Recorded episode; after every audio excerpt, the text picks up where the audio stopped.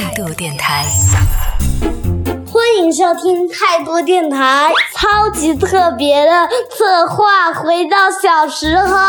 各位大朋友们，大家好，我是今天的大主播 Jerry。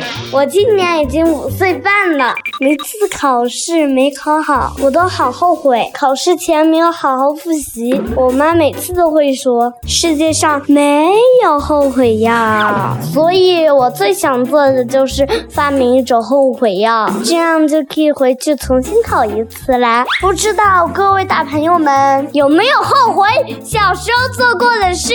如果真的有后悔药的话呢？你希望改变小时候做过的什么事情呢？我只能回答你突然问我，我能想起来的。我还有个弟弟，我小的时候我爸爸妈妈非常忙，然后我在家陪我弟弟的时候最多，就是相当于我小的时候在带他。然后我印象非常深刻，我小的时候我家里面有一个那种就是搭的那种，就是像寝室那种简易的床，但是是一个大的那种双人床。然后那个床底下是可以钻人的。我我小的时候为了和我弟玩那个捉迷藏，我就藏到了那个床底下，结果我弟找不着我在外面哭，我就一着急。一出去，然后就把我这个后背拉了一个，就是有一个钉子，我没看见，当时是给我刮了一个非常大的一个口子，就是这个口子现在就是落了一个非常难看的疤。然后如果现在让我回到过去呢，我希望就是我可以谨慎一点玩这个捉迷藏，不要留下这样一个难看的疤，把每一个时刻都过得很无忧无虑，很开心。你想改变的事情啊，读书再用功一点喽。现在回想起来，可能那时候读书其实并没有想象中那么枯燥，感觉好像每天都有明确的事情要做，但现在好像不知道每天要干些什么，会相对的没有以前那么明确。醒来我几点钟干什么，几点钟干什么。就是在我小的时候，就是孩童时期嘛，就其实我是一个性格有一点软弱的那种小女孩。我是在那种部队大院长大的小孩嘛，有很多的小伙伴一块玩，就是有比我小的，也有比我大的，有男孩有女孩。然后那个时候我我的性格呢，就是可能是稍微有一点很软弱的那种性格。我很喜欢和大家一块玩，就是在那群小孩当中呢，有一个女孩，她其实比我小一点，但是那女孩就是应该怎么形容她呢？按大人的说法说，她就。其实那小女孩心眼有点坏，她很像那种孩子王，然后他就会带领着大家，有的时候孤立这个小朋友，有的时候孤立那个小朋友，就可能不跟这个玩，不跟那个玩，就属于那种可能孩童时期的某种打引号的霸凌吧。反正我长大以后感觉是那种，然后我小时候就被他欺负的特别惨，但是我小时候就特别特别的。就是很很软弱，就是从来也没有反抗过这件事情。就是我妈还跟我说，她说你就是怎么你就老想要跟他们玩呢？就他不跟你玩就算了嘛。小时候就特别可怜。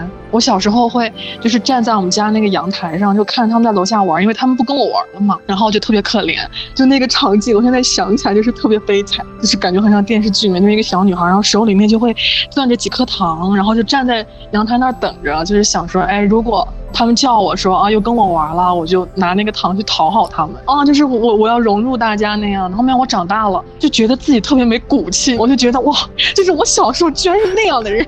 如果让我再回到那个时候，我绝对不会，就是我不想做一个那么软弱的小女孩。但是小时候就是可能小孩吧，都是很想跟那种集体在一块儿嘛，有人跟你玩，就没有人玩，好像就。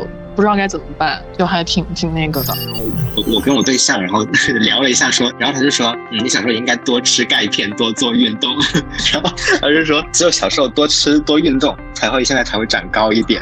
然后我觉得这也是一个很痛的东西，身高很多时候会决定你的市场。然后第二个的话就是，呃，我觉得小时候就很多东西没有坚持下来，然后就觉得现在还会挺遗憾的，就什么都是半桶水那种。呃，因为我现在还是特别喜欢音乐啊、乐器啊什么之类就这种嘛。但小时候。我有报过那个吉他班，然后有报过钢琴班，啊，就就很遗憾都没有坚持下来，所以就是现在只能只能不断的去后悔，但是又没有时间，然后啊也没有精力去去去再去学了，就是当时都是知道一点，然后学了一点，然后就又又又懒得给学下去了，然后这是我就比较比较遗憾的东西吧。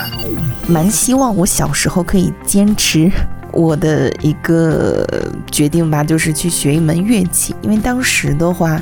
嗯，我妈和我爸的这个教育理念可能不一样，也可能是因为我放弃了无数个兴趣爱好之后，我爸对我失望，所以当我开始，我妈想要让我学乐器的时候，然后我爸就对我很失望，没有让我去学。然后我妈就会说：“那你坚持一下，如果说你保证你一定会，嗯，就是认真的去对待，那他肯定会让你学啊。”但是当时我比较怂嘛，然后现在想想还是小时候比较遗憾的一件事情。当然，还有一件事情，我希望就是不要这么听从爸妈的一个说法吧。可以就是小时候有很多很珍贵的朋友，然后因为这个家庭，嗯，我爸妈可能更希望我专注到学习上，但是呢，奈何我可能不是一个学习的料吧，嗯，然后就是遗失了很多很珍贵的朋友，然后也失去了联系方式，还蛮可惜的。谢谢大家收听态度电台超级特别的策划。回到小时候，我是五岁班的大主播 Jerry。我们长大后再见喽，拜拜。这个六月，我们邀请了十位古灵精怪的小可爱，组建了一台特别的时光机。长大到底是一种什么感觉？在你的小时候，把你们的名字藏起来，时光机把你小时候做大人好玩吗？同时，也邀请了几位大朋友作为乘客，和我们一起完成了一次声音旅行。你的问题好难哦，好大一个难度啊！会不会暴露年纪呀？已经快要步入三十岁了，这就是成长的代价吗？可能我老了吧。